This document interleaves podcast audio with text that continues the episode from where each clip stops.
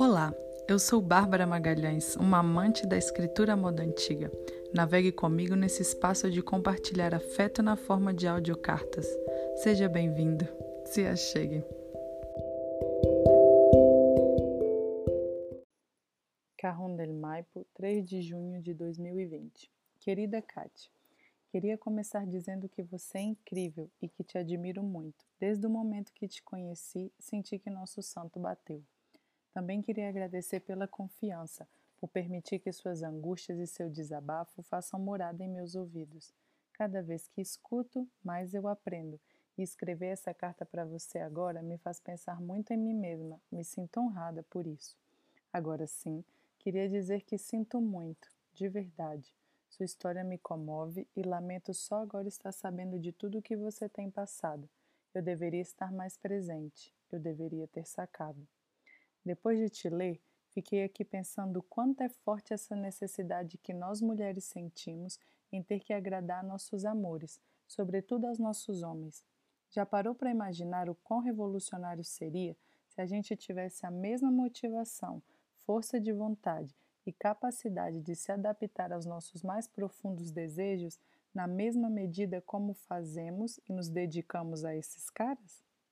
Imagina o poder que teríamos se fôssemos capazes de fazer a nós mesmas felizes, como fazemos com os nossos amores?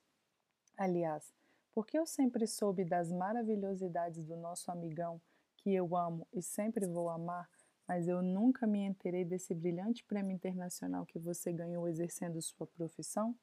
Entendeu aonde eu quero chegar com essa pergunta?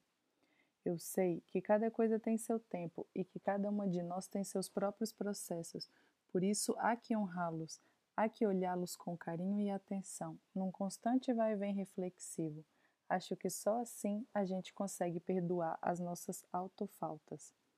Ainda que não estejamos no mesmo barco, estamos sim no mesmo mar. Quantas vezes em minha vida eu naveguei nessas mesmas águas? Só eu sei. Sei que dói, sei que é complexo e por isso eu entendo a sua história. Mas não essa história que vem terminando há mais ou menos um ano atrás, mas todos esses pequenos contos ou pequenos marcos da sua jornada que fazem você estar aqui hoje, nesse instante de bravura em que você decidiu apertar o enviar dessa mensagem. Eu sinceramente não te acho boba, nem manipulável, muito menos fraca. Eu te acho é valente por ter topado abrir mão dos seus desejos e de alguma medida da sua intuição para experimentar compartilhar um amor que você era de verdade devota e que te exigia ir além. Você sabe o que quer dizer coragem? Coragem vem do latim coraticum, derivado de cor, coração. Isso porque, em épocas remotas, esse órgão era considerado a sede da valentia, além da inteligência. Sabendo de tudo isso que você me contou agora, te considero a mais perpicaz das negociadoras.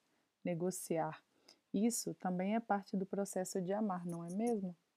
E requer coragem, a coragem que vem do coração. Pois é, enfim, aqui estamos, o amor se transforma e por isso mesmo ele é tão bonito e tão desafiador. Mas deixa eu te contar uma coisa. O amor mais bonito, o amor mais transcendente e até mesmo mais descoladinho é aquele que a gente nutre por a gente mesmo, independente de tudo e de todos, até mesmo de nossas pequenitas crias. Eu sei, é difícil e eu tô léguas de ancorar meu barquinho nessa ilha do amor próprio, mas como já diriam os grandes sábios, o importante é o caminho e você já tá craque em caminhar. Agora é só confiar. Então, por favor, não jogue mais seus sentimentos para debaixo do tapete. Seja honesta com você mesmo. Prometo fazer o mesmo por mim. Encara a verdade que tem nessa sua loba tatuada no braço. Abraça a lua e uive para você mesmo. O que eu preciso abandonar? Para terminar, e apropriando desse meu lugar de sua querida, de uma pessoa que te admira muito e por isso quer te ver bem, gostaria de fazer duas pequenas ponderações, que não necessariamente podem estar certas. Aliás, a certeza não deveria fazer parte das nossas preocupações. Suspeita 1. Talvez essa sua amiga, essa que te pediu uma permissão que não se pede, talvez não seja tão sua amiga assim. Até mesmo nesse mundo pseudo-moderno, pseudo-vale-tudo, existem alguns códigos de camaradagem que é bom considerar. Segundo, não seria talvez o momento de ir pensando em ter uma casinha para chamar de sua, só sua? Eu entendo que muitas vezes a gente transfere essa estabilidade familiar que a gente não viveu ao espaço físico da nossa casa e, mais ainda, a esse modelo de pai, mãe, filho morando feliz debaixo do mesmo teto. Mas também a gente está cansado de saber que a verdadeira estabilidade está dentro da gente mesmo e a manutenção desse tal equilíbrio custa muito encontrar, pode custar muito mais caro ainda manter.